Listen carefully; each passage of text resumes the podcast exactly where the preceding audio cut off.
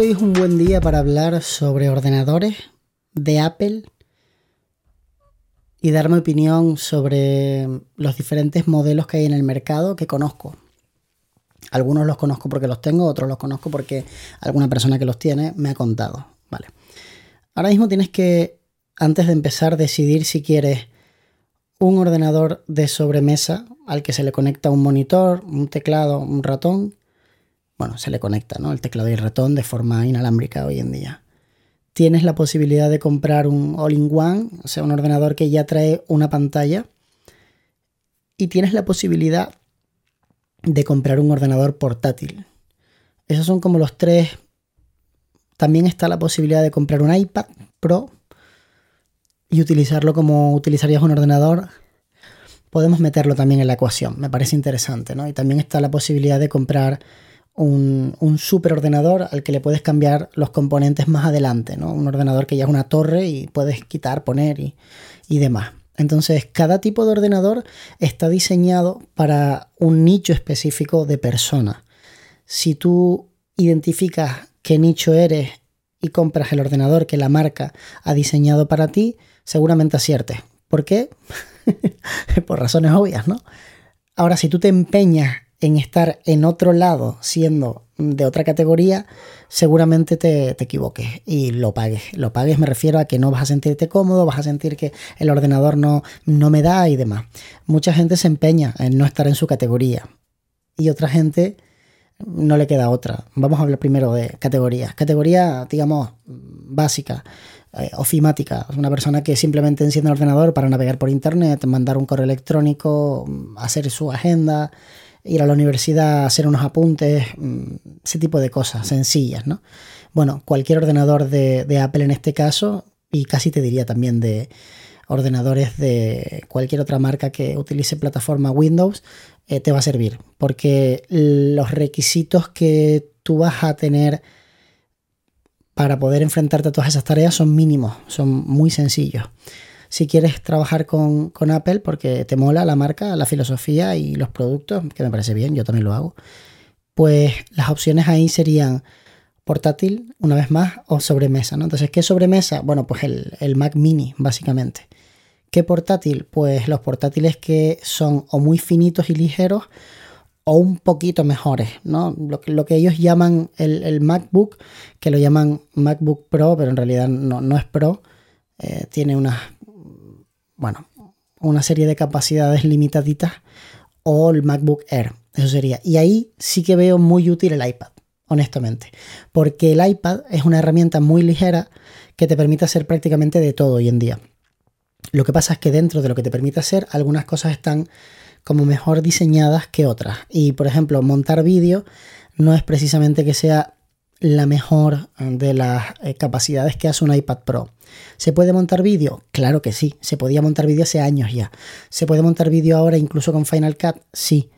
Es una ventaja, está genial. Pero verdaderamente prefieres un iPad Pro a un MacBook Pro barato es que cuando sumas lo que valen los periféricos y lo que vale el iPad Pro y, ves todo lo que puedes hacer con un MacBook y ves lo que puedes hacer con un iPad, empiezas a dudar. Entonces, yo tuve un iPad Pro, de hecho todavía lo tengo, no lo utilizo como un iPad Pro, lo utilizo para nada, para apuntar cositas, hacer mis cosas y bueno, en fin y realmente no veo mucha utilidad. Hay gente que te dice, bueno, y para hacer tethering con, con Capture One te sirve. Para quienes no sepáis lo que es el tethering, es cuando conectas tu cámara a un dispositivo y ves las fotos en tiempo prácticamente real en la pantalla grande, ¿no? Eso ayuda mucho porque te permite ver en qué está fallando con mucho más detalle que, que la pantalla pequeña de la cámara. Bueno, pues yo siento que el portátil sigue siendo mejor para eso que el iPad. No, casi todo es mejor el portátil que el iPad. Pero en eso eso lo podríamos discutir otro día. Hace tiempo hice un vídeo en YouTube diciendo no te compres un iPad Pro. Me cayó mucho hate de gente que... Ese tipo de personas que te escuchan dar argumentos de peso pero a ellos no les vale. Ellos eh, prefieren atacarte directamente al cuello sin dar ningún tipo de argumentos, sin haberlo probado muchas veces, simplemente porque han escuchado algo, entonces no, les quieres sacar de su, de su dogma, porque en ese momento son tan fanboys que, que realmente no, no, lo soportan. Al no soportarlo, pues te atacan. Eh, Y si te dieran argumentos, tú dirías, bueno, genial, eh, tengo argumentos y los sopeso, pero es que no te los dan. Entonces, ese tipo de perfil, perfil, eso, recepción de una eh, empresa, eh, personas que trabajan simplemente haciendo cosas muy simples, hojas de Excel, documento de texto, un escritor, todo ese tipo de personas pueden comprar ese equipo y sentirse muy tranquilos. Después de eso, tendríamos quienes ya es un entusiasta de la foto, del vídeo, del diseño, de algo que necesita un poco más de potencia.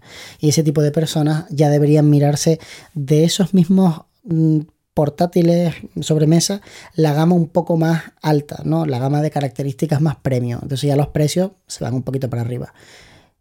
Yo incluso tengo en el estudio el último MacBook, el último, perdón, em, Mac Mini dopadísimo. Todo lo que venía en la, en la web eh, se le puso, bueno, mentira, lo que venía, digamos que podías elegir, porque después hay cosas que tienes que mandar a fabricarlo y yo no quería tener que esperar. Entonces lo compré con lo mejor que traía así por defecto y, y la verdad va bien.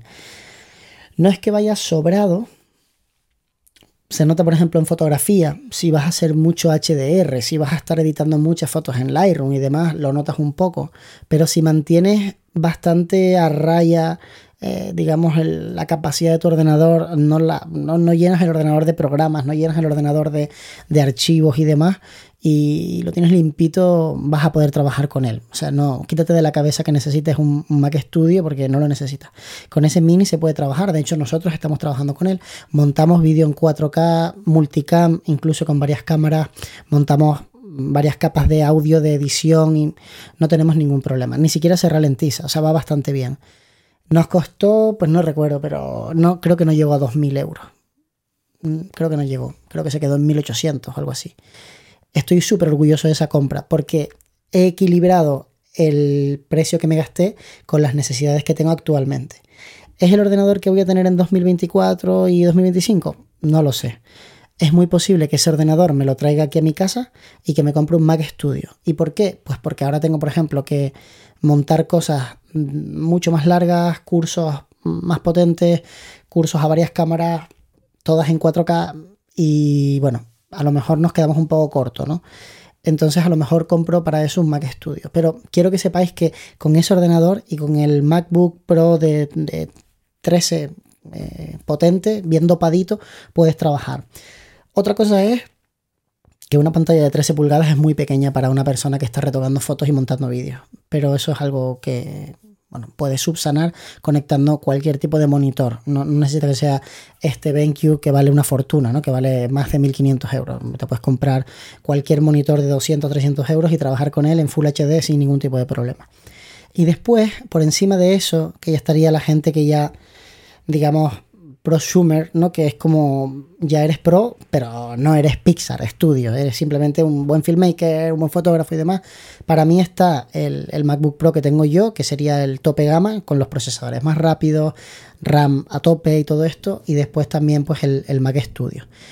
¿Para quién veo el, el Mac Pro? Bueno, yo creo que el Mac Pro es un proyecto que Apple saca para esa gente que hace literalmente cosas que, a ti y a mí se nos escapan. O sea, personas que montan películas, personas que están en un estudio de diseño y tienen clientes muy grandes cuyos archivos literalmente pesan gigas, eh, llenos de capas por todos lados y que también de alguna manera quieren invertir en, oye, que esto no falle, tenemos lo mejor. Fotógrafos que tienen cámaras de formato medios con 100 millones de píxeles, que están haciendo arquitectura, mezclando muchas fotos, o sea, gente que verdaderamente está a ese nivel. Igual que hay cámaras que valen 25.000 euros y tienen lentes carísimas, igual que hay cámaras que valen 50.000 euros y maletines de lentes de un millón, pues también hay ordenadores que van un poco a la par. A mí no me parece caro el, el ordenador y os voy a explicar por qué y creo que lo vais a entender además a la primera. Yo trabajo para un montón de clientes de hostelería. Mi cliente, por ejemplo, de Nana Sushi, que es un restaurante chiquitito de sushi. Cuatro o cinco empleados, eh, le dan de comer a poca gente, llenan, tal. Mi cliente tiene una máquina que pone el arroz en la alga nori y vale, si no me equivoco, 14.000 o 15.000 euros. Y lo único que hace de todo el proceso es coger arroz y ponerlo perfecto en el alga nori. Bueno, ni siquiera es perfecto, sale casi perfecto. 15.000. Mi cliente de, de 100%, que es una pastelería, hojaldrería y demás, tiene una máquina que mueve la masa y vale como 20 y pico mil euros. Esas máquinas ni siquiera hacen todo el proceso, solamente hacen una pequeña parte. Nosotros estamos muy mal acostumbrados, nuestra tecnología es muy barata y comprarte una cámara de 8.000 euros parece que es como un sacrilegio de wow, me vuela la cabeza. La realidad es que eh, yo me compro una cámara de 2.700 euros y con esa cámara en un año he facturado más de 100.000. Entonces tú mira y dime tú a mí si no está más que justificado que yo me comprara una cámara de 5, 8 o 10 mil euros. Incluso comprándome un equipo de 10 mil euros estaría en un 10% de, de la facturación. O sea, muy poco, muy poco.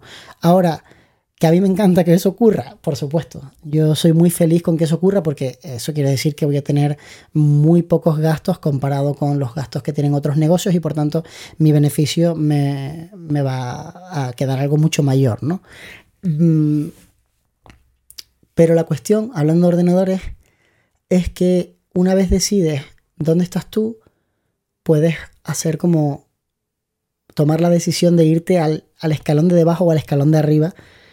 Y normalmente al escalón de debajo te vas por dinero y al de arriba te vas por expectativas. Si subes de nivel, si tú por ejemplo eras para tener un, un, portátil sencillito y de repente te compras un buen portátil es porque tus expectativas están en que en un futuro próximo voy a necesitarlo. Y si tú eres un, tipo que, como yo, pues que está a cierto nivel y se compra el, Mac mini, es porque dice, no me quiero gastar el dinero. O sea, básicamente yo no me compré el estudio porque el mini dopado era mucho más barato que el estudio básico y las especificaciones en el momento en el que yo las miré estaban ahí, ahí. Entonces, claro, tú dices, bueno, me ahorro un dinero y me quedo con este a ver qué tal. Y yo pensé, si me equivoco, porque no había mucha información en internet sobre esto de gente de la que yo me fiara, si me equivoco no pasa nada, me lo llevo a casa y lo utilizo en casa y hago cuatro cosas y demás. Pero vamos, que hoy en día con un chip M2 Max, M3 Pro Max vas muy sobrado, ¿no? Y tienes que tener mucho cuidado con el tema de la RAM, que ahí es donde yo creo que está un poco el cuello de botella últimamente, el, comprar un ordenador que tiene mucha posibilidad de hacer eh, muchos cálculos, pero después tiene una RAM muy limitada, ¿no? Y entonces se te empieza a saturar y si te bajas uno de los programas que, se suelen utilizar para saber un poco de rendimiento del ordenador, de repente dices, ay, me equivoqué con la RAM. Y como traen todos estos componentes soldados, no puedes coger y como se hacía antiguamente, que por debajo del iMac sacabas así, clac, y le metías otra RAM. Ya no puedes hacer, ¿no? Que eso es una buena estrategia de Apple para que tú cambies tu ordenador cuando te veas un poco limitado, ¿no? Eh, por último nos quedan los iMac. Bueno, a mí me parece que iMac fue un proyecto con el que Apple se sacó la, chorra, me da igual que me baneen, así lo digo. O sea, cuando Apple sacó iMac, de repente le voló la cabeza a todo el mundo y después se dieron cuenta de que se estaban pegando un tiro en el pie con otros ordenadores y dijeron, bueno, hagamos que los iMac sean de colorines y hagamos que sean para gente que no es profesional. Entonces, mucha gente se ha quedado en su imaginario con que el iMac es un gran ordenador porque lo fue en su momento, pero Apple lo bajó, le hizo un downgrade total y lo, llevó hasta, hasta eso, hasta una persona que hace ofimática, que está en su casa tranquilito, pues a lo mejor un chaval que está empezando con su canal de YouTube, los vídeos los graba todavía en Full HD, que no hagáis eso, grabarlo todo en 4K, es que hoy en día grabar en Full HD es un sacrilegio. Y claro, en, formato horizontal, en vertical Full HD está bien. Entonces de repente como que esa persona dice, no tengo mucho dinero, me compro un iMac porque ya viene con la pantalla, con los altavoces, viene con el teclado, viene con el ratón, y yo lo entiendo, o sea, es muy atractiva la idea, pero ha quedado un poco desfasada, ¿no? Y estamos en una época en la que renta mucho más comprar un Mac mini y el teclado y el ratón de Logi, que es muy baratito y está increíble. Bueno, baratito tampoco es, pero está increíble y me gusta muchísimo y de repente pues un monitor que no sea como que demasiado caro, pues a lo mejor un monitor de cualquier marca que tú veas que más o menos va bien, es estético, es bonito y vale 500, 600 euros, ¿no? Y entonces te montas un ordenador por el precio que tendría un iMac, pero mucho más potente y, de, de, mayor calidad que el de iMac. Por supuesto, ni mires los monitores de Apple porque es que son... Eh, Apple a veces tiene productos que tú percibes como algo que verdaderamente merece la pena y después están otros productos que tú te das cuenta que te están básicamente eh, timando. No, porque no, no lo vale. O sea, claramente no lo vale. Los monitores son un ejemplo de esto. O sea, el monitor tiene unas características muy buenas y demás. Y yo no digo que, que no merezca la pena, solamente digo que a mí personalmente pagar 1.600 euros por un monitor que ni siquiera puedo hacer así, sino que es un monitor que tiene una peana fija y que lo único que puedo hacer es esto, pues, y tener que pagar dos mil y pico euros por, poder hacer esto, me parece eh, un poco absurdo, ¿no? De hecho, yo tengo varios monitores de BenQ y el que tenemos que cuesta 600 y pocos euros eh, le da bastantes vueltas para mí a ese monitor de, Apple. Es verdad que el de BenQ es 2K, eh, el de Apple es, si no me equivoco, 5K, me parece. Hay gente que necesita todos esos K, yo no los necesito. De hecho, esto lo podría dejar por otro vídeo, ¿no? Bueno, lo digo ya, me desahogo del todo ya y así dejo mi, desahogo para, para, este capítulo nada más. De hecho es absurdo porque hay mucha gente que se compra un ordenador con una pantalla 5K, pero después ven las cosas muy chiquititas y entonces mm, buscan una escala eh, mayor y ya no están utilizando el 5K, están utilizando un 2K. Y una de esas personas he sido yo durante mucho tiempo. O sea, este ordenador que tengo ahí, que es un portátil, está conectado a un monitor 4K y estoy casi seguro de que ahora mismo no lo tengo puesto en 4K. Porque son los iconos tan pequeñitos y yo ya tengo una edad y la verdad es que no, no lo veo bien. Entonces al final o estás muy cerca de la pantalla y no me gusta estar tan cerca o acabas utilizando un monitor 4K bajándole la resolución para poder ver las cosas un poco mejor. O sea, esto no tiene ningún sentido y te estás gastando el dinero para nada. Pues igual que cuando te gastas el dinero en una cámara con 50 millones de píxeles, 40 millones de píxeles para publicar en Instagram que literalmente son, no sé, 5 píxeles, 7, no, no, tiene ningún sentido. En fin, os leo en comentarios que me apetece mucho que me contéis vuestras batallas y vuestra forma de ver todo esto que os he contado. Os mando un abrazo muy grande.